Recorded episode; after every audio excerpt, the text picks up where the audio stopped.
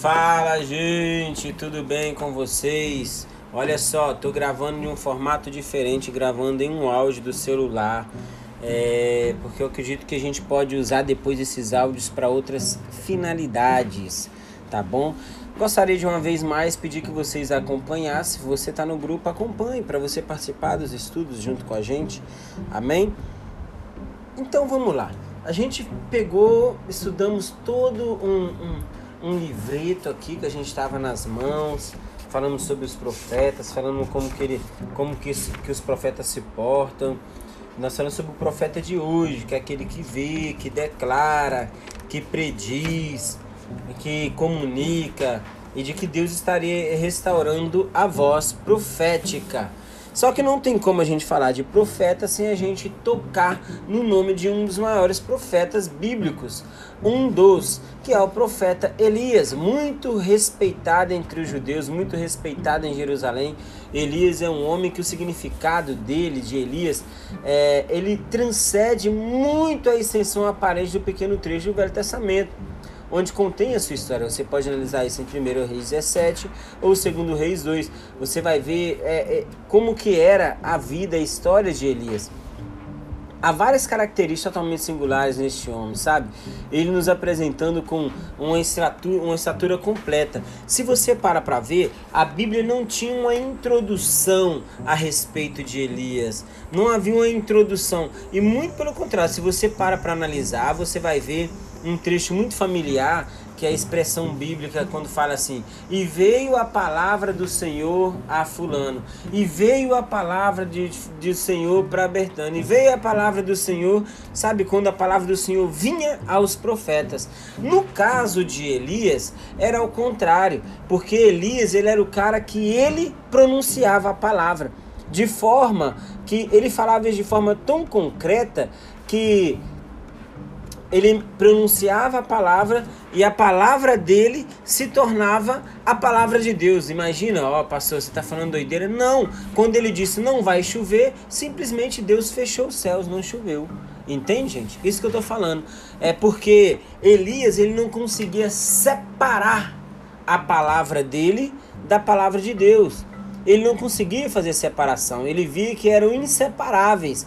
Se você para para analisar, lá em Malaquias, eles referem Elias como um percussor do Senhor. Malaquias 4,5 fala sobre isso.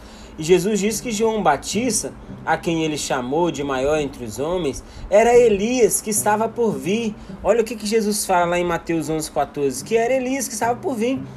Elias apresenta todo o corpo profético quando aparece com Moisés junto a Cristo no Monte da Transfiguração, que é Mateus 17,3. Então você vê, eu quero, quero dar uma pausa aqui para a gente pegar e fazer uma análise juntos aqui. Por que, que Jesus disse que João era o Elias que haveria de vir? E lá em Malaquias fala sobre o Espírito, enviarei o Espírito de Elias. Por quê? Porque o, o que Elias, o espírito profético de Elias e a profecia liberada por Deus eram inseparáveis. Então a gente vê agora as escrituras pegando um homem chamado João Batista que se posicionou num lugar onde aquilo que ele fala e aquilo que Deus tem para falar se torna inseparável. João ele tinha a família dele, ele tinha a vida dele e ele vai para um lugar de improbabilidade. Ele vai para um lugar de escassez aparente, que é o deserto, onde ele é formado e formado para quê? Formado para se tornar um com Deus. Em que aspecto, Rai, você está falando isso? A Bíblia fala que lá no deserto tinha uma voz clamando. Entenda, gente voz do que clama no deserto é, é transcende o entendimento de que João já era essa voz. Ele não era essa voz. João não era o cara que ficava gritando no deserto, gente. João era o filho de Isabel que foi para o deserto. Lá no deserto tinha uma voz esperando alguém para que essa voz pudesse se encarnar. Onde um homem e uma voz se tornam um. Entende? Existia um clamor no deserto. Existia um clamor, existia um som no deserto. E um homem posicionado que foi para o lugar de escassez, esse homem chegou lá e quando ele começou a ser forjado, é como se ele encontrasse. Vamos lá, ele encontra com a voz, aquela voz está tá clamando, emite um som, é, de uma voz clamando, seja gritando. Aí vem João em direção a ela. E João já não era mais. Por quê? Porque João fez igual Elias. É, a, o que Deus está clamando, gritando, e quem João é, agora se tornam inseparáveis. Então, essa introdução que estou falando para vocês é para nós entendermos que a vontade de Deus é de que aquilo que nós carregamos e somos seja inseparável, não tenha como separar, não tenha como a gente pegar e, e haver separação entre aquilo que é a vontade de Deus. Entende? Você falando, irmão, e Deus falando, é isso que ele quer fazer com os seus filhos, se tornar as mesmas coisas, porque o filho faz aquilo que vê o pai fazer.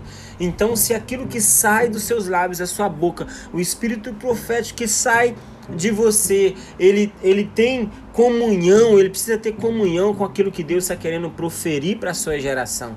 Não sei se faz sentido para você isso, mas é a introdução daquilo que nós vamos falar sobre Elias. E depois nós vamos falar também sobre a semelhança, sabe? Porque, outra vez, junto com Moisés, as características de Elias são claramente percebidas na companhia é, descrita em Apocalipse 11, 3 a 6. Essa companhia trará testemunho profético para a terra, e ao entrar na ressurreição do corpo, liberará o reino de Deus entre os homens. Apocalipse 11, de, Apocalipse capítulo 11, do versículo 11 ao versículo 17. Você vai ver várias semelhanças que vão esclarecer para nossa mente aí aquilo que a gente vai estudar daqui para frente. Deus abençoe vocês. Eu vou colocar aqui uma hashtag da, da parte 2 do nosso estudo sobre os profetas.